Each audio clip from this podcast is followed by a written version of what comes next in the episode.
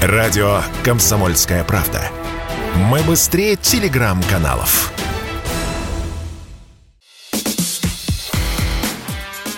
Диалоги на Радио КП. Беседуем с теми, кому есть что сказать. Микрофон Владимир Варсобин, и у нас э, гость. Прям специально для специальной военной операции.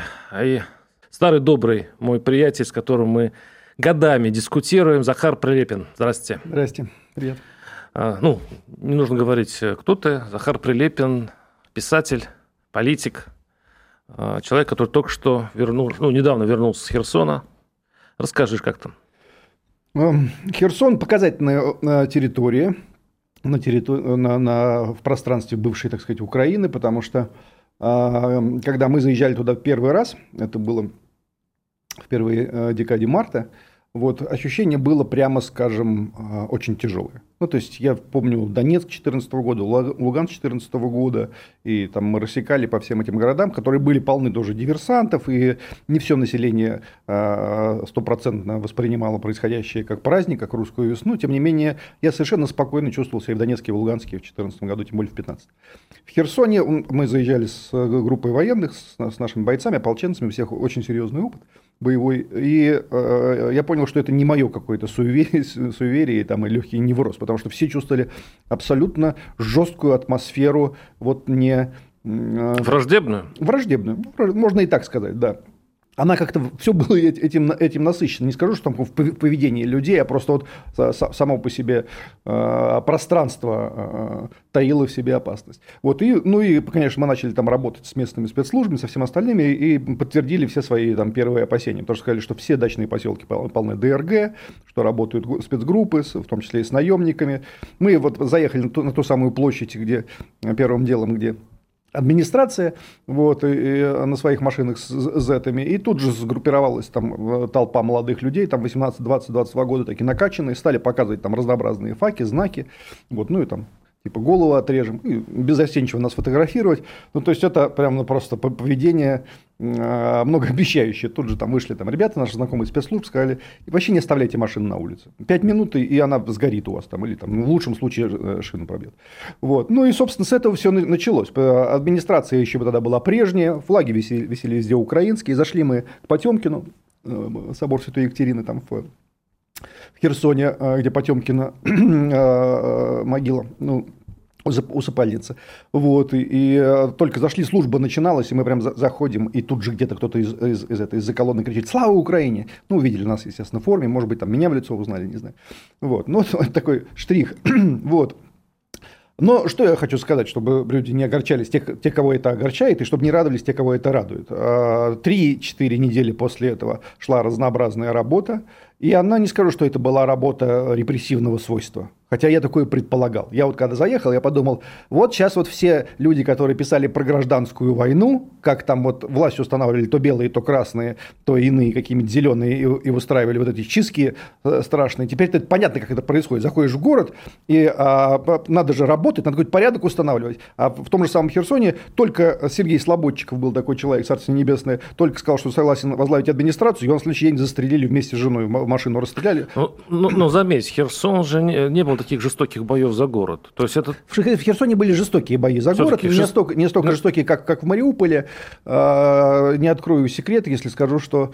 Вернее, секрет открою, но, но стесняться не, не будем. Так произошло. А, до 500 человек с украинской стороны погибло в, в ходе боев. И вот, устанавливая там, собственно говоря, новую власть, а, смогли безупречно и точечно все, все, это, все это так или иначе нивелировать. То есть нашли, выявили блогеров, нашли сетку вот этих боевиков ДРГшников, часть отловили, часть выдавили из региона, и, собственно, при всем желании разнообразной там херсонской так называемой оппозиции не, не, не, не выбросила в, в информационное пространство ни одного ролика, ни одного видоса, ни фотографий пропавшего человека, ни вот ничего того, что характеризовало, скажем, другую военную кампанию, в которой я участвовал в свое, в свое время э, на Северном Кавказе, когда просто материалы правозащитников просто шли сплошным потоком о том, что русские устраивают. Вот э, этот опыт, накопленный в Чечне и в Дагестане, он, конечно, у нас сейчас очень серьезно на нас работает. Захар, прости, прости, прости, прошу прощения. Но да. ты говоришь, что не, не, не стали выходить эти видеоматериалы, потому что не о чем было. Потому что не о чем. Или некому уже. Да нет, потому нет, что нет, зачищены нет, блогеры, нет, нет, потому нет, что зачищена нет, любая нет, оппозиция. Нет, нет, нет, нет. Ну, то есть, надо понимать, что в городе, где живет, живет сотни тысяч человек, люди могут под фейковыми именами, перекинув в Киев, вы, выложить любую информацию. Ну, мы понимаем, что в, в городе, где 300 тысяч телефонов, ничего не скроешь. Ничего нигде не скроешь. Нет. Просто они вот очень медленно, что нас, конечно, поначалу раздражало. Я говорю, что происходит-то? Ну, говорю, мы куда приехали? Сюда и в Житомир или в Херсон?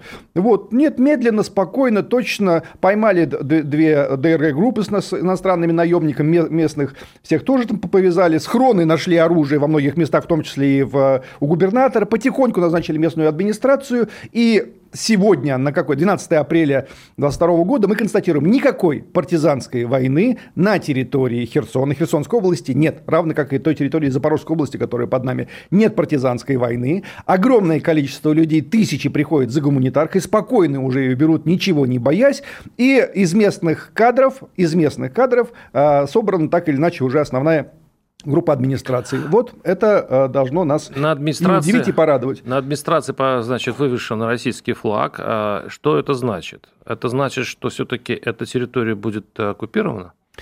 Э, ну, это твое слово оккупировано. Я, я думаю, ну, что... Это э, э, естественное слово, ну, международное. Ну, давай, я объясню, почему я сделал замечание по поводу этого слова.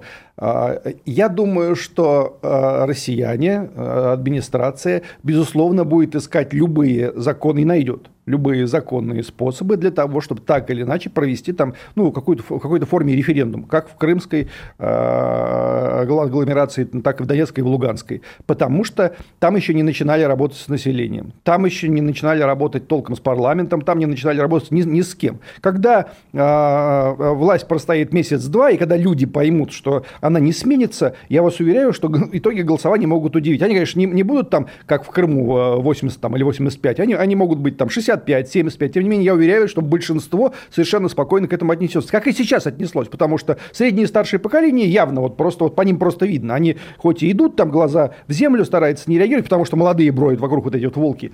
Вот. А, а когда их там в частном порядке общаешься, уже, уже нормально уже. То есть ты хочешь сказать, что за 3-4 месяца а, они поменяют свое мнение? А у них мы не знаем их мнения. Мы, мы не знаем. Сейчас у нас там ведется социология, и, и она, не, она не пугающая. Не пугающая.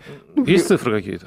Ну, э, у меня точно цифр нет. Я просто скажу, что она не пугающая. Нормальная. А, а более того, я, я точно знаю, что в Николаеве, в Одессе она даже лучше. Вот что, вот что удивительно. Вот Херсон вроде Запорожьем ближе так, к России, к Крыму, а, а это немножко подальше, ну, но, но традиционно Николаевская и Одесская область всегда были более прорусскими. Да, но в Одессе, в Одессу еще российские войска не дошли. Это мы знаем, да. Да, но и в этом случае, может быть, и мнение изменится, если там будут э, может боевые действия. Может не изменится. Вот, вот э, люди, как, как э, тяжело и трудно заходят на оставшиеся территории Луганской области, практически зашли уже, э, и, и в ту же самую, в Донецкую область, Волновах и все остальное Мариуполь. Но посмотрите, что это не, не как бы никаким образом это не, ну, не сфальсифицируешь. Кстати, по, о э, пропагандистской войне, коль мы о ней заговорили, а, как, как ты думаешь, мы ее выигрываем? Ну, э, э, как сказать-то? Я думаю, что сам, сам, сам по себе эффект правдивости, он в краткосрочной перспективе не дает э, результатов, но в долгую он лучше, конечно же, играет. И поэтому я, я против немедленных побед на информационном фронте. Они не нужны. Просто потихоньку вся, вся эта, вся, все эти вещи, они накапливаются. Вот они сразу там был, э, что там, подрыв драмтеатра, подрыв роддома, все, все эти вот э, вещи, которые обанкротились немедленно, спустя э, 2-3 недели, вдруг находятся фигуранты вот этих самых подрывов, люди, которые там находились, рассказывают, что все было было э, э, не просто не так, как подавала эта э, украинская пропаганда, а просто ровным счетом наоборот. И, конечно же, на Западе это замечают, на самой Украине это замечают. Я переписываюсь, на самом деле, с, с моими там товарищами, дай бог им здоровья, с Киева, там, из других регионов. Они говорят, да, конечно, тут все тоже это видят, все подписаны на российские телеграммы. И они, а, вы а, да, да, способны это заметить, как они поднимают тему, потом они, она у них исчезает, потому что они понимают, ну, не получилось, ну, не прохиляло, вот как бы с роддомом не вышло, давайте сейчас другую что-нибудь, как бы историю будем ждать. Вот сейчас с химическим этим оружием в Мариуполе, как началось, так, так же быстро и закончится. С Бучей? А? С Бучей? С Бучей, ну а, а что с Бучей? С Бучей э, вот Орбан предложил, э, или Арбан, как правильно, не знаю, ударение, ударение провести. Венгерский премьер. Давайте проведем. Ну давайте проведем. Мы, мы же никуда не торопимся. Давайте проведем большую, большую историю с, опозна... с опознанием. Я уверяю вас, что да, там, чтобы ты... Война, она... Мне там, когда люди сразу стали писать, я, э, конечно же, пометуя о э, прежних там своих годах жизни, я говорю, ребят, конечно, на войне случаются самые разные вещи, самые неожиданные. Конечно, могут и убить кого-то. Ну, конечно, это, это происходит. Поэтому я говорю, вы, пожалуйста, не настраивайте себя иллюзиями, что вот как бы русские, они всегда хорошие, вот, а это всегда плохие. Может что-то произойти, может что-то произойти на будущее. Но, тем не менее, если в Буче проводить э, экспертизу по всем этим обнаруженным людям, там может такое просто выясниться. А если выяснится, что 50 на 50, или 75 на 25, или еще как-нибудь, или вообще просто там непонятно, что, что было, откуда всех их снесли. Именно это, я уверяю вас, и выяснится. Да, может быть, э, какие-то были, были вещи. Там тоже надо специально, специально разбираться. 50 на 50, что ты имеешь в виду? Ну, 50% людей погибло во время того, когда там находились российские войска, а 50 уже после, допустим. Да, ну, то есть это экспертиза. Вы, вы, что вот они спустя там два дня, что совсем вчерашние на, самом на самом деле убиты, или там трехнедельной давности. Ну, ну или, или погибли от, от э, обстрела форты украинской. Ну, даже никто не будет в это даже зарубаться. Никому это не надо, потому что сразу... Но это мирные жители. Сразу посыпется во время войны гибнут мирные жители, конечно, которые не успели эвакуироваться, они неизбежно гибнут везде. Вот интересно, что ты бесстрашно произносишь это слово. Давайте сейчас прервемся и вернемся через пару минут. Радио «Комсомольская правда». Никаких фейков, только правда. Диалоги на Радио КП. Беседуем с теми, кому есть что сказать. Микрофона Владимир Варсобин и э, мой гость Захар Прилепин. Продолжаем эту же очень кровавую, жестокую тему. И говорили сейчас и о Буче, и о том, что сейчас происходит в Херсоне. И э, вот мы в предыдущей части у нас прервалась, прервалась эта часть моим вопросом, точнее репликой, э, по поводу войны. Войны, как ты сказал. Ну, я думаю, что э, у нас до, до сих пор это слово почему-то запрещено. Мы не говорим сейчас о, о том, что происходит в Украине, мы говорим вообще об этом слове. Я сейчас, видишь, сразу ставлю разные прокладки, чтобы нас потом вот не обвинили ни в чем. Почему Может, это слово запрещено? На меня свалить, может. А? Можешь на меня свалить. Хорошо. А я свалю на Александра Ильича Проханова, который написал целую колонку здесь и завтра о том, что не надо называть это спецоперацией, надо пробуждать э, архетипические представления русского народа о том, что война, война – это война. Я на самом деле отношусь к этому, вот государство решило, и пусть оно будет так, потому что я в Чечне участвовал в контртеррористической операции, и в первую, и во вторую. Она так называлась, КТУ. И вот это меня совершенно не смущает. Контртеррористическая. Хотя в историю не вошло первая чеченская война и вторая чеченская ну, да, война. Да, да но, но официально во всех документах по-прежнему это обозначается как КТО. Ну, государству надо, я, я в сущности как бы могу его понять. Столько крови... Э, ты, Украина сама войну не объявила ты никому. Не с, России, с России требуют, а, а у, с Украины требуют. Скажи, ну у вас там а, священная этом... война. Что Они называют, но официально не называют, потому что в этом случае нельзя будет поставлять им вооружение, потому что воюющим сторонам нельзя поставлять да, вооружение, да. поэтому такая ну, вот... вот. Видишь, их ты объясняешь очень Крюч, хорошо. Крючкотворство. А нам что говорит? А хорошо, окей. А что нам-то мешает? Я снова возвращаюсь я, к вопросу. Я не государство. Я, я, я хотя понимаю их объяснение. Я, я, я наше объяснение не могу понять. А, все-таки зачем это все? Вот зачем? Мы, мы сейчас описали в первой части, что гибнут э, мирные люди, погибло мы тысячи людей. Мы описали, да, да, вот ради чего? Ты можешь как писатель это сформулировать? Как гуманист. Э, писатель или гуманист это вовсе не равно. Не равно и через дефис не должно писаться. Это придум... Это на самом деле сама по себе идеология гуманизма и пацифизма, она придумана э, европейцами во второй половине 20 века и, как позже выяснилось, с э, сугубо личными целями, потому что пацифизм – это товар для аборигенов. Вот как бы вы все должны быть пацифистами, а мы уже, коллективная Европа, коллективный Запад, уже будем решать, где, где надо, там мы пацифисты, где не надо, нет. Поэтому сами они могут одобрить в информационном пространстве любой военный конфликт с сотнями тысяч убитых. Но вот все российские писатели и все прочие там литераторы, они должны быть пацифисты, приезжать и рассказывать, как плохо на самом деле, вот если там Россия или кто-нибудь там другой, там какая-нибудь там Сирия, там, ну, знаю, люди Китай во- воюет. Но э, я тебе еще раз говорю, что это придумали не для пацифизм, это не для себя, это для всех остальных, а для себя они, э, это, это, эта тема у них закрыта. Они, Голливуд, мощнейшая информационная машина, работает как пропаганда Я не обращаюсь да. к ним, я обращаюсь к тебе, к твоей совести. Вот, вот, к твоей, вот, твоей, моя, со, моя совесть мне говорит, как, я как русский писатель, находящийся в контексте русской литературы, русской истории, говорю, что вот есть один из а, крупнейших идеологов, идеологов рус, русского российского либерализма, Чадаев учитель Пушкина, автор философских писем, которые до сих пор считаются как бы апологией либерализма, где он ставит под сомнение все э, наши вот эти скрепы так называемые. Он раньше все, всех на свете «Эхо Москвы» и «Новой газеты», он все, все это прописал.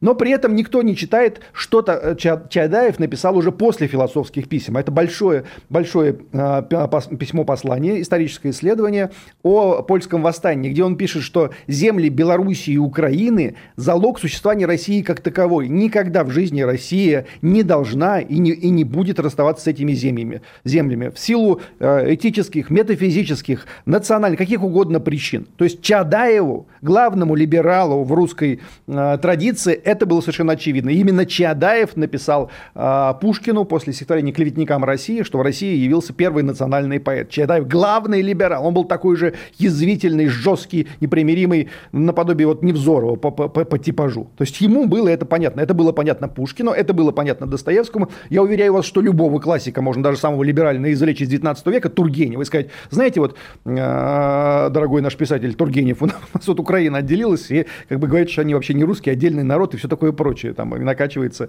страна как оплот русофобии. Да он не понял бы, Герцен бы не, не понял бы, о чем речь, никто бы не понял. Потому сказали, что... сказали, убейте их. Нет, они не сказали бы убейте, никто их не убивает, более того. Конечно, это вызвало бы даже Льва Николаевича Толстого в период наивысшего его пацифистского, собственно говоря, периода, даже, даже у него это вызвало бы просто полный шок. Ну о чем еще может, быть, может идти речь? Поэтому мы не можем позволить вообще существование такого концепта, потому что если мы здесь сдадим свои рубежи, потому что это часть э, триединого русского народа, значит мы просто мы не, не способны обеспечить свой э, экзистенциальный э, суверенитет вот в этом смысле. Меня вот эти вещи биолаборатории, там НАТО и все остальное прочее, меня гораздо меньше волнует. Меня волнует вот этот контекст, который прописан в повести Гоголя «Тарас Бульба». Там все про это написано. Вот он, он есть, этот архетипический, э, архетипический тренинг. Украины нет, есть только Россия, и поэтому... Что, есть Украина, есть Запорожье, есть Тверичане, есть Поморы, есть... А, есть... ну Тверичане и, и Украина. Да все, все, все, все ага. это есть, все, все это территория русского духа, русского царства и русского царя. Это Гоголь нам сказал. То есть это, сейчас отвечаешь на вопрос, зачем это все, да? Ну да, ну потому что, ну, потому что так, так это завет. Это, ну, то есть, вот я, я когда приезжал в Киев до войны, и, и они такие меня ехидно вели вот этому камню, э, на котором было написано «Отсюда есть пошла русская земля». Так ну да, вот она отсюда есть, пошла русская земля, так она есть, это русская земля. И вот эти вещи, которые вот ты воспринимаешь некоторым скепсисом, ну, типа, ну, это там было там тысяча, даже 1170 лет, 1170 лет назад, ну, типа, давно было как бы, ну, ну какое это имеет значение? Сейчас все уже иное, ничего иного нет, понимаешь? Мы есть наследники вот этого самого давно, и любая э, страна, любое государство, люб, люб, любое сообщество людей, которое блюдет память и э, тащит это наследство, она сохраняется, а который его раздаривает, говорит, ну все поменялось, это не важно, какая-то там, какой-то камень, Киевская Русь, древние, там, Русь, это фигня. Это не фигня. Я, и я вот в этом контексте нахожусь и буду находиться. Вот за это идет война. А, но это недостаточно прийти на территорию, которую ты считаешь своей, поставить она, флаг. Она, она, все, все ее считают своей, и там, там на, на этом камне написано. Хорошо, наша. да, поставить флаг и сказать, что вот это есть историческая справедливость. Но нужен еще проект. Есть ли у России проект, который она может привлечь именно население, теперь уж я не говорю народ, население этой территории и сказать, что, ребят, с нами вам будет просто лучше, а будет лучше. Ну, это типический такой, опять же, либеральный подход, что вот надо вот, вот там вот, смотрите, вот там вот лежит три куска колбасы, а вот у нас четыре куска, куска колбасы, у, нас, у них там вот это, у нас сто. Дело в том, что вот все, все это пространство гигантской Российской империи, на котором мы худо-бедно живем, обладая нефтью, газом, а, а, землями, которой мы обеспечиваем свой продовольственный суверенитет и кормим половину мира. Мы все это получили. Якутские алмазы еще за, заодно и дальневосточные берега с рыбой. Мы получили это вследствие определенного поведения своего. Когда вопрос о том, что а вот можем ли мы предложить в 17, 18, 19 веке больше колбасы жителям этих территорий или не можем, они вообще не ставились. Просто надо, потому что надо. И сейчас мы все э, наследники, вот сидим в этой отличной студии, неплохо одеты, там вот у нас красивые микрофоны э, и все остальное прочее. Это потому, что они тогда это сделали. Они тогда... Они завоевали территорию. Они, они завоевали, где, где-то завоевали. Как правило, заключали мирные согла- соглашения между э, разнообразными там тейпами или запорожскими казаками, всем остальным. Мирные соглашения. Э, все, все, все происходило. Как правило, как правило. Были, конечно, на Кавказе сложности, с чукчами были сложности и все такое прочее. Тем не менее, всегда миром старались договориться. И здесь тоже договоримся миром. Я уже рассказал про херсонскую историю, когда выясняется, что в ДРГ, э, допустим, вошло 300-400 400 человек, а, а, а в городе живет 400 тысяч Захар, человек. я о будущем пытаюсь поговорить. О будущем. О что, будущем. Каким ты его видишь? Что мы можем ну, предложить? Мы, мы, мы, мы знаешь, что вот знаешь, что у меня есть единственная сейчас претензия к моей стране, которую я тебе в тайне ее расскажу.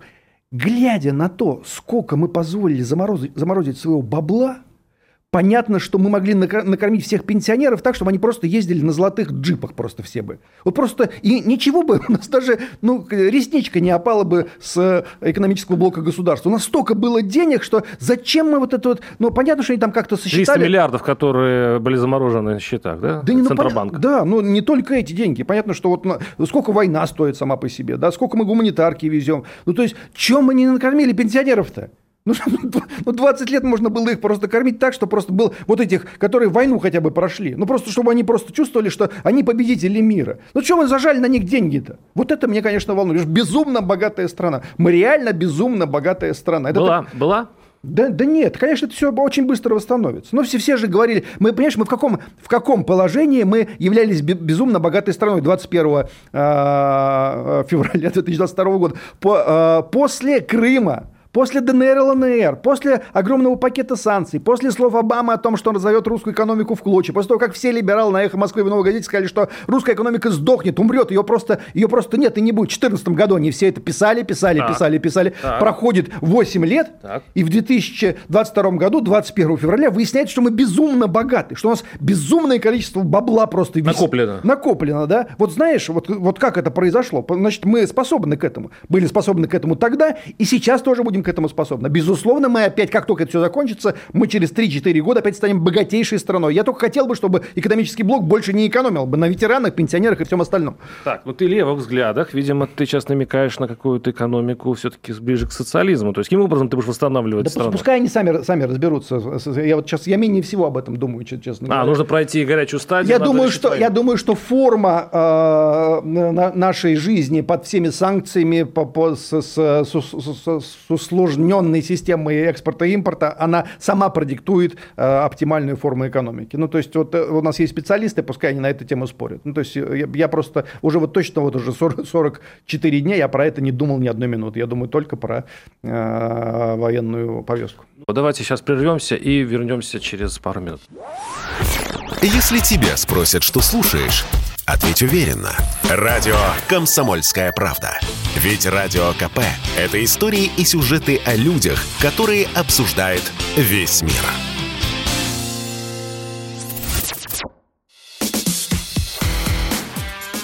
Диалоги на Радио КП. Беседуем с теми, кому есть что сказать. У микрофона Владимир Варсобин, с нами Захар Прилепин, э, писатель, политик, политик-писатель, это уж вы расставляете по приоритетам сами. А, как раз поговорим о возможности поговорить обо всем об этом. Э, у нас Россия демократическая страна, как ты сказал в прошлой uh-huh. части передачи. Uh-huh. Хотя я в этой программе себя чувствую э, немножко с таким, немножко сильно связанными руками. Мне ну, ты некоторые... ведешь, мне не... твоя точка зрения ясна, видна, слышна. Ну, подожди, подожди. Э, сейчас она будет яснее, скажу так. А многие слова нельзя произносить. Многие... Мы уж произнесли уже все слова, уже война, ну, подожди, война, война. Подожди, это запись. Я закрою. Поэтому мы так раскрепощены и посмотрим, что вообще из этого выйдет. А, а я все вспоминаю американский опыт. Мы же всегда любим ссылаться в случае, когда это выгодно, на всякие американские грехи и так далее. Я вспоминаю Вьетнамская война. Я вспоминаю, как общество, которое за мир, вышло на улицы, их, э, их никто не обвинял, что они предатели. Хотя, возможно, кто-то из радикалов обвинял, но это не было таким трендом. По крайней мере, им было позволено выйти на тысячи на сотни, там, сотни тысяч э, демонстрантов э, собиралось в крупных городах Америки, студенты, э, интеллигенция, простые люди. И выросла та же субкультура из этого мирного протеста. Угу. Что происходит у нас? У нас за одно слово... Вот, прости, я... А, мне, мне подсказали эту возможность. Карта мир. Вот просто мир сказать нельзя. Вот я, вот я про карту говорю. Угу. Про войну нельзя сказать. Я про войну и мир. Льва Николаевича Толстого сейчас сказал. Угу. Это что? Это зачем? То есть а, даже по социологическим опросам пятая часть населения не одобряет это, эту то ли войну, то ли спецоперацию. Угу. Почему просто давить сапогом эту часть населения и говорят, а ты не имеешь права сказать, тебе за это будет или трешечка, или, или штраф? Ну, сложные времена, сложные времена, безусловно, диктуют свои определенные законы. Я хочу сказать, что это мое представление, возможно, не совпадает с твоим. Вот мое представление, что страна у нас не состоит из ток-шоу Владимира Соловьева. Вот э, когда началась э, так называемая спецоперация в социальных сетях – все крупнейшие представители российского шоу-бизнеса, большинство из них, большинство крупнейших представителей российской литературы, большинство крупнейших театральных деятелей, большинство, э, практически поголовно, все рэп-музыканты, все самые знаменитые рок-музыканты, все высказались за мир и вывесили свои эти мирные аватарки. Это было, ну, то есть это катастрофическое неприятие э, случившегося со, со стороны так называемой э, элиты или аристократии там, духовной нашей страны. И мне, когда там люди пишут в соцсетях, Захар, это не элита, это там самозванцы, настоящие... Ну, вот люди, вы просто не понимаете на самом деле масштабов этой проблемы, потому что ну, 99% театральных деятелей, 100% рэп-музыкантов, 75%, там, а то 85% нашего шоу-бизнеса, Басков, ну, Басков, Басков, дальше что? Ну, Машков. Там знаете, сколько, сколько еще артистов и музыкантов у нас в России? Молчат. Молчат. А, молчат. А, а, а, но некоторые говорят, а некоторые молчат. И я прекрасно знаю, что они при этом думают. И в этой ситуации, конечно, если чуть-чуть винтили отпустить, то никакой ток-шоу Соловьева вместе с Кобеевой и Шейниным – и Мардан ваш не перекричит никогда это, эту колоссальную махину, созданную в 91 году и вскормленную нашим либерально-буржуазным государством. Это огромная машина пропаганды. Это не эхо Москвы с новой газеты. Это колоссальная машина, которую государство не могло себе позволить а, оставить э, ей... Как ты легко обесчеловечил такое количество не, людей, Не а? обесчеловечил, а? я не, слушай, секунду, еще раз, вот э, на секунду. Как, как я это представляю? Вот в моем представлении там 100-150 тысяч моих собратьев по, по ремеслу, но в прошлом я, я а, тоже относился напрямую к, а, так или иначе, к вооруженным силам Российской Федерации, они находятся в аду в аду. Они воюют, их там убивают, они в катастрофических просто э, условиях находились, особенно в первые дни. И здесь начинается вот этот шабаш, чтобы немедленно прекратить. Вот это все вообще лучше сдаться. Лучше там, э, а многие написали «Слава Украине», многие написали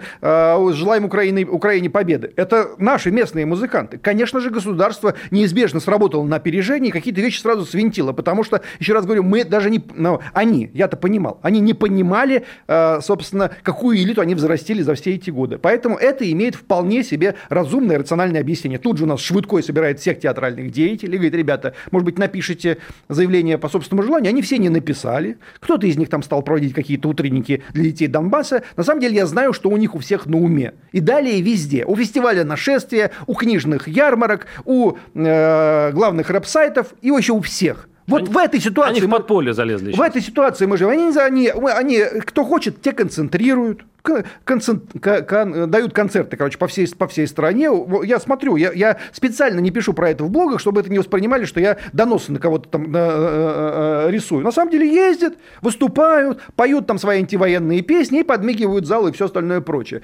В, а, поэтому в этом смысле, конечно же, никакого сравнения там с Украиной. А что происходит на Западе? А что происходит с учителями где-нибудь в Латвии, в Германии, в Чехии и далее везде, где просто требуют, чтобы писали, подписывали бумаги, что, что они, они э, Э, против России. Мы же не, не, не, не наступаем на чей? На Прагу. Мы, мы в Вильнюсе, нас тоже нету. У нас нету в Германии. Что там происходит вообще? Ты спрашиваешь нас, у нас там находится, ну, плюс-минус с словами службы 300 тысяч наших братьев, сестер, детей и, и отцов У нас, ну, понятно, почему мы так взвинчены. А эти-то что взвинтились? Какого черта у себя там в Италии где-нибудь и, и тем более в, в США? Их кто взвинтил. Да, поэтому, ну, а... поэтому ты спрашиваешь, что ах, почему у нас вот так? Не, не, ну, а потому, потому, потому что во всем мире вот так. Ну подожди, ну если мы чувствуем в себе силу, государство чувствует в себе силу, что оно э, делает правое дело. Я, в Америке, я... в Америке же, еще раз эти. Давай еще раз про Вьетнам. Про Вьетнам. Про, про Вьетнам. Вьетнам. Это очень важная тема. Дело в том, что, во-первых, ты должен помнить, ты прекрасно это помнишь, как затянулась вьетнамская компания, когда да. все это, она, да. она длилась годами, да. они убивали там сотни тысяч людей, они применяли все химическое оружие, Напал. и это дошло до Америки, и они ужаснулись. Более того, более того, там был призыв, и там срочников отправляли, они погибали, видели, что происходит, возвращались, рассказывали, и Америка в какой-то момент пришла в шок. Она сказала, господи, что происходит, зачем мы это делаем? После Вьетнама Америка вела сотни Э, мелких конфликтов и десятка-полтора крупных конфликтов, и это уже не происходило, потому что вела быстро, не загоняла срочников и пыталась минимизировать... Ну, не затыкала рты про это. А, но нет, тем, тем, она это, тем не менее это делала. Поэтому Вьетнам не приводит. Вот если будет у нас э, украинская кампания, прости господи, длиться 8 лет,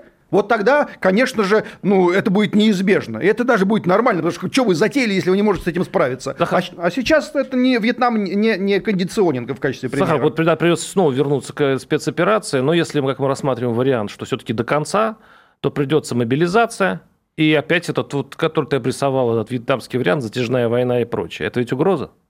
А, есть такой вариант. Есть такой вариант, что э, придется включить куда более масштабные Э, силы во всю эту историю есть. Э, по, по вине, причем, конечно, наших западных, так сказать, партнеров. Потому что вот в том виде, в который даже сегодня мы, э, мы знаем Украину, с, с огромным запасом, на самом деле, мужского населения, которое они могут призвать в армию, ну, то есть никаких шансов нет у нее. Даже вот в этом состоянии никаких шансов нет. Конечно, конечно же, там двух-трехмесячная, четырехмесячная операция, конечно, нивелирует и ликвидирует ее государственность, она будет перезагружена. Но при колоссальной поддержке западной системы, конечно, это, э, они будут это стараться это пролонгировать. А ты отказываешь украинцам в, в их чувстве патриотизма? Да я не отказываю в их чувстве патриотизма. Из-за, из чего, собственно, Донецк, они воюют? Мы не можем отдать Донецк, Луганск и Крым. А, а ты отказываешь бандеровцам 46 -го года в чувстве патриотизма? За что они воюют? Ну, тоже нет. Ну вот, ну, ну, ну молодец. Ты их, ты их, приравниваешь, ты их приравниваешь к бандеровцам? Ну, ну, ну э, э, безусловно, это антирусский проект, русофобский проект в, в, в, в самой своей агрессивной э, части. Вот этот наконечник, он абсолютно пронацистский нацистский. Это совершенно очевидно. Все эти, вот чем больше вот мне сейчас товарищи, друзья, мои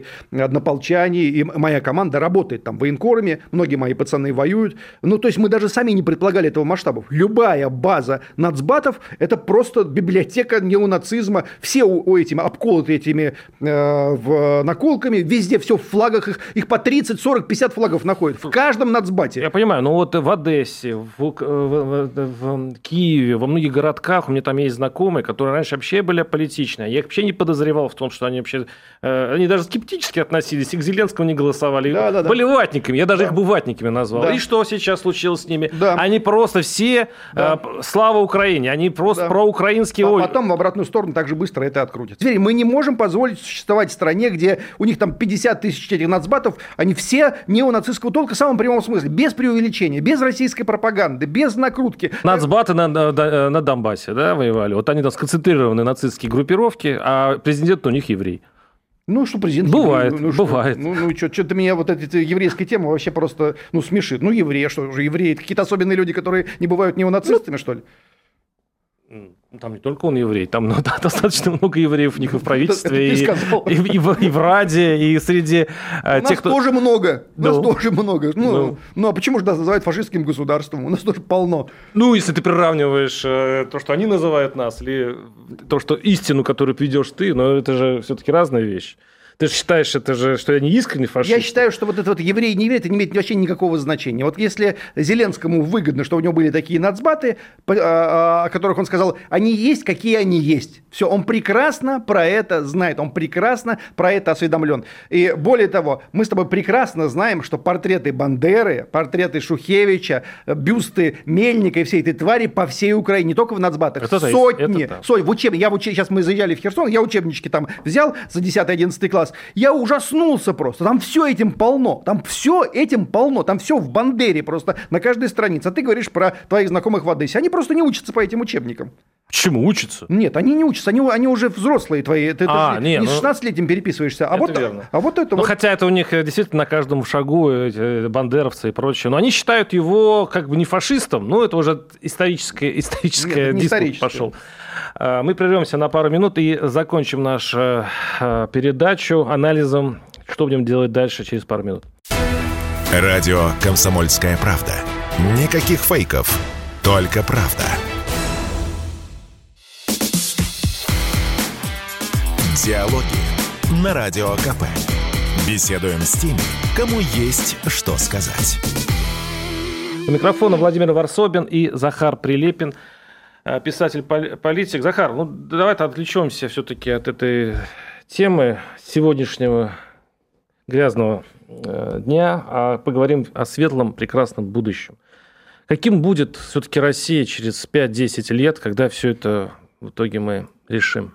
Ну, понимаешь, любые прогнозы в России, как мы видим по сегодняшней ситуации, они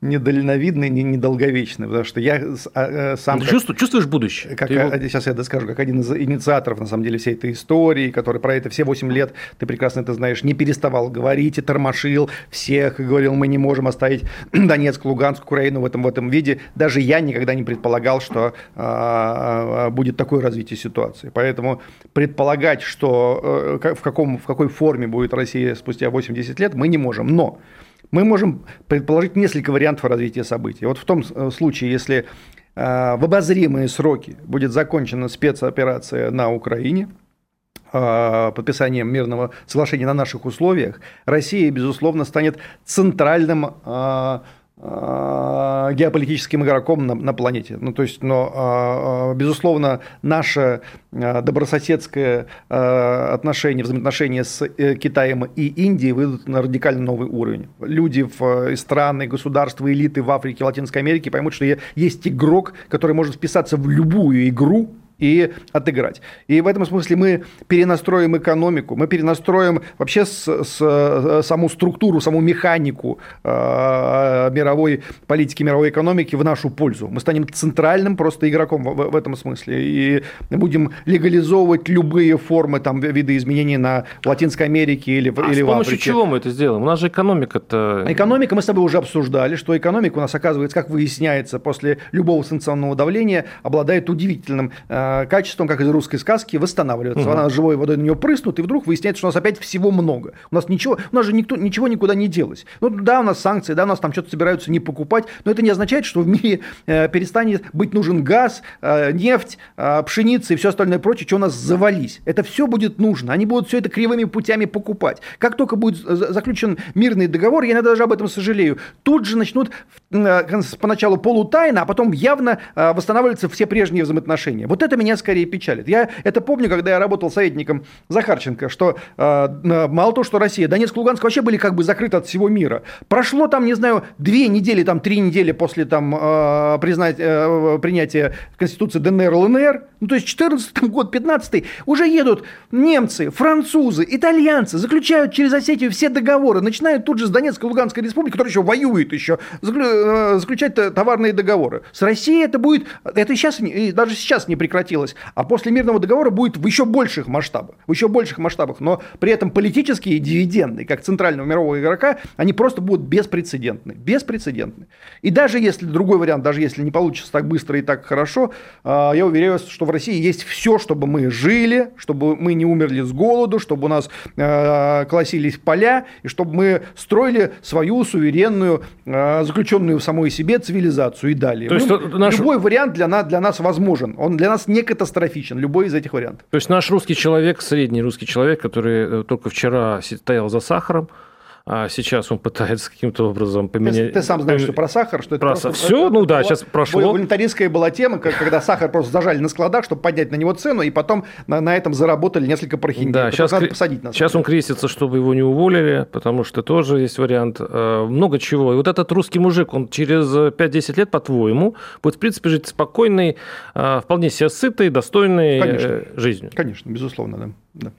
А то, что Китай все-таки не особо-то пока, скажем так, не бежит впереди всех, пытаясь нам помочь, Ну, не бежит, так. а зачем ему бежать впереди всех? Он дождется исхода этой схватки и примет, примет. Он и так уже главные там цивилизационные решения он для себя принял, он ну, за Россию. Но Китай это, это э, все люди, которые вели с китайцами деловые переговоры, они э, после этого там деловые переговоры с евреями, татарами и другими традиционными э, мастерами ведения переговоров Трудно. просто смешные на фоне да. Китая. С ними ни о чем нельзя договориться. Они улыбаются и все делают по-своему. Поэтому та форма принятия нынешней ситуации, которую демонстрирует Китай, она просто беспрецедентно хороша. Мы, мы максимально многого и так добились уже. Володин э, заявил вчера, что э, те, которые э, держат фигу в кармане, те, которые а, не согласны с политикой российской власти в Украине, а, они, в общем-то, при том, что они где-то, если это скажут где-то публично, свое заявление, они могут лишиться гражданства. Жаль,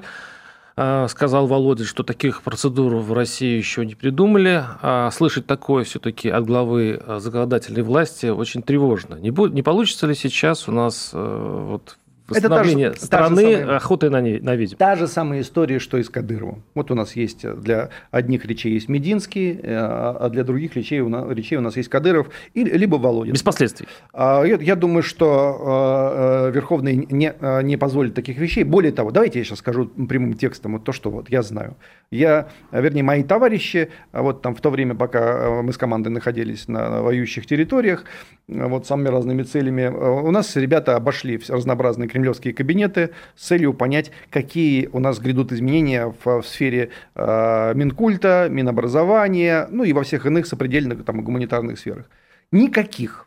Ничего никто нигде не собирается менять, никого увольнять, никого э, смещать не собираются, никаких перезагрузок, никаких э, там э, не то что арестов, а просто хотя бы легкую трансформацию системы даже не предполагают начинать. Да Никаких это... сигналов по этому поводу не поступало ниоткуда. Это хорошо или плохо? Ну, мне это не очень нравится, потому что Потому что я не хотел бы никого смещать и никого сдвигать ниоткуда. Я хотел бы, чтобы для людей, которые исповедуют мою точку зрения, что для них было предусмотрены свои маленькие детские столики и уголки в мире русского рока, рэпа, театра и всего остального. Потому что, еще раз говорю, когда началась вся эта вот спецоперация, выяснилось, что у нас нет ни одного театра, который э, целиком готов э, был это поддержать а, поставить спектакль, не знаю, на эту тему, там провести какие-то акции. Там. Нет ни одной площадки в Москве, где сколько театров, где 100 с лишним театров, ни одной. Нашествие тут же закрылось, потому что у нас, оказывается, э, есть 5 групп, которые так или иначе это поддерживают, а 95, которые не поддерживают. Какое нашествие? Невозможно никакое нашествие. Я говорю, ну дайте хотя бы нам ну, небольшую возможность всем этим заниматься. Никто нигде ничего не собирается давать. Вот в чем дело. Ты мне про Володина рассказываешь. Володин говорит, чтобы Единая Россия была самая популярная, самая народная, самая патриотическая партия в России. Но при этом вот на уровне принятия решений ничего подобного не происходит. Если будет происходить, я тебе сообщу первым. Слушай, ну это. же такой Херсон получается, только внутри России. То есть здесь идет скрытое сопротивление. И куда ты их денешь, этих ребят, которые сейчас ходят и молчат, но молчат очень зло? А, а, никуда я их не дену. Я еще раз говорю, были... Россия нуждается в том, чтобы были, были созданы театральные, кинематографические школы, где будут появляться режиссеры и актеры, и артисты, которые не постесняются сказать вслух о том, что они принимают а, в той или иной форме или в радикальной форме, а, в том числе и военные операции России. Вот сейчас, вот на этот момент сказал, вот там Машков сказал, и Охлобыстин сказал, и Пореченков сказал, потому что это суперизвестные артисты, это уже живые легенды, которым ничего не грозит. Я вас уверяю, что 20-летний, 30-летний актер, если он сейчас скажет про это вслух, он, э, там у него есть 10 подписанных контрактов, и не останется ни одного. Ну, просто перестанут снимать. Внутри России? Внутри, а где же? Внутри а России. А почему так? А потому что мы всю эту элиту вырастили в 91 а, ну... году на а, идеологии неприятия России как империи, России как давлеющей силы, России как нас, наследницы Советского Союза и все такое прочее. У нас вся элита из этого состоит. А может быть, это литература 19 века? Нет, может, мы, 19 мы века, воспитаны на гуманистических традициях? 19 э, века состоит из, из Пушкина, который рвался на любую войну, из Достоевского, который приветствовал развитие и экспансию России, из Толстого участника, между прочим, сначала участника Кавказской и Севастопольской истории, написавшего классику э, нашей военной баталистической литературы, а только потом, уже на закате дней, он там был за пацифизм, никто причем толком не читал и не, не знает, что и как он про это говорил. Ну и так далее. Она состоит из воинов, понимаешь, из воинов. Она состоит Интересно, кто из Катенин, писателей? Давыдов, Вяземский, Да, все, да, все да, так или иначе да. участники военных Да, операций. операций. Причем э, Давыдов, если не ошибаюсь, это француз, это когда э, 1812 год. Кавказ, польское Кавказ, польское, да, восстание, да. фи- фи- фи- финская война, все, все, все везде, И кто, воевали. интересно, из них бы поддержал братоубийственную войну? А, еще раз говорю, на территории Польши, на территории Польши, когда было польское восстание 1831 года, это было восстание за возвращение Польши западных территорий а, Украины вплоть до Киева и западных территорий Беларуси и части Литвы. И война на самом деле была гражданской. Нам про это в советских учебниках не сообщали, потому что часть местного населения была, апеллировала к полякам, к шляхте, а часть к России. И тогда эта бойня длилась, там многие воюющие говорили на одном языке. Последний вопрос. Какой прогноз? Когда будут э, успешные переговоры? И как закончится вот сейчас э, пр- происходит все-таки ожидание большой битвы на Донбассе? Ну, э, очень много зависит, конечно, от, от этой донбасской э, э, истории. Это, конечно, будет бойня. Это будет очень, очень, это будет огромное сражение. И нас в полной мере, конечно, может быть, многие даже аналитики себе не представляют, как это будет выглядеть. Там очень много сложных и опасных мест. Это крайне сложная ситуация, и поэтому от ее завершения э, зависит исход операции. Если Россия с этим справится в течение двух месяцев, то, конечно же, станет понятно, что, во-первых, а- армия будет обла- обладать уже таким опытом, э, который позволит ей идти вообще куда угодно, потому что, ну, все, там дальше уже ясно, что это будет просто, ну, катастрофическое поражение украинской стороны, и любые уже поставки чего угодно уже не смогут спасти Киев. Но вот нам, на- нам предстоит вот эта огромная, сложная и страшная Без работа. мобилизации? Без, э, это, эта часть пройдет без мобилизации. Эта часть без мобилизации, а, а дальше уже как пойдет. Захар Прилепин, писатель, э, и политик у нас был в студии. Спасибо, Захар. Диалоги на Радио КП. Беседуем с теми, кому есть что сказать.